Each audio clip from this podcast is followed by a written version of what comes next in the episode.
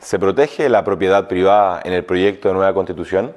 Efectivamente se protege, pero de distintas maneras dependiendo de la persona afectada o expropiada. La propuesta de nueva constitución reconoce que ninguna persona puede ser privada de su propiedad, salvo que una ley autorice la expropiación, sea por utilidad pública o por interés general.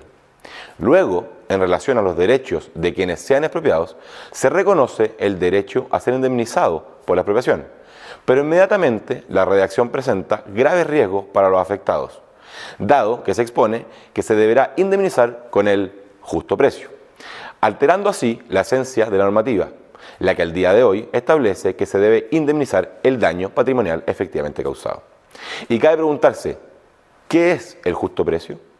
Se trata de un concepto que deberá ser definido por los diputados y no, como ocurre actualmente, según el acuerdo de las partes o a lo que determine un juez, quienes para esto utilizan el valor comercial de la propiedad. ¿Es justo este precio? Luego, se reconoce y garantiza la llamada propiedad indígena, o el derecho de los pueblos y naciones indígenas a las tierras, territorios y recursos, los cuales gozarán de una especial protección. Esto porque el proyecto constitucional obliga al Estado a establecer procedimientos para su catastro, regulación, demarcación, titulación, reparación y finalmente la restitución de las tierras. La restitución corresponderá al mecanismo preferente de reparación, el cual considera las mismas causas antes mencionadas para la expropiación. Hablamos de la utilidad pública y el interés general.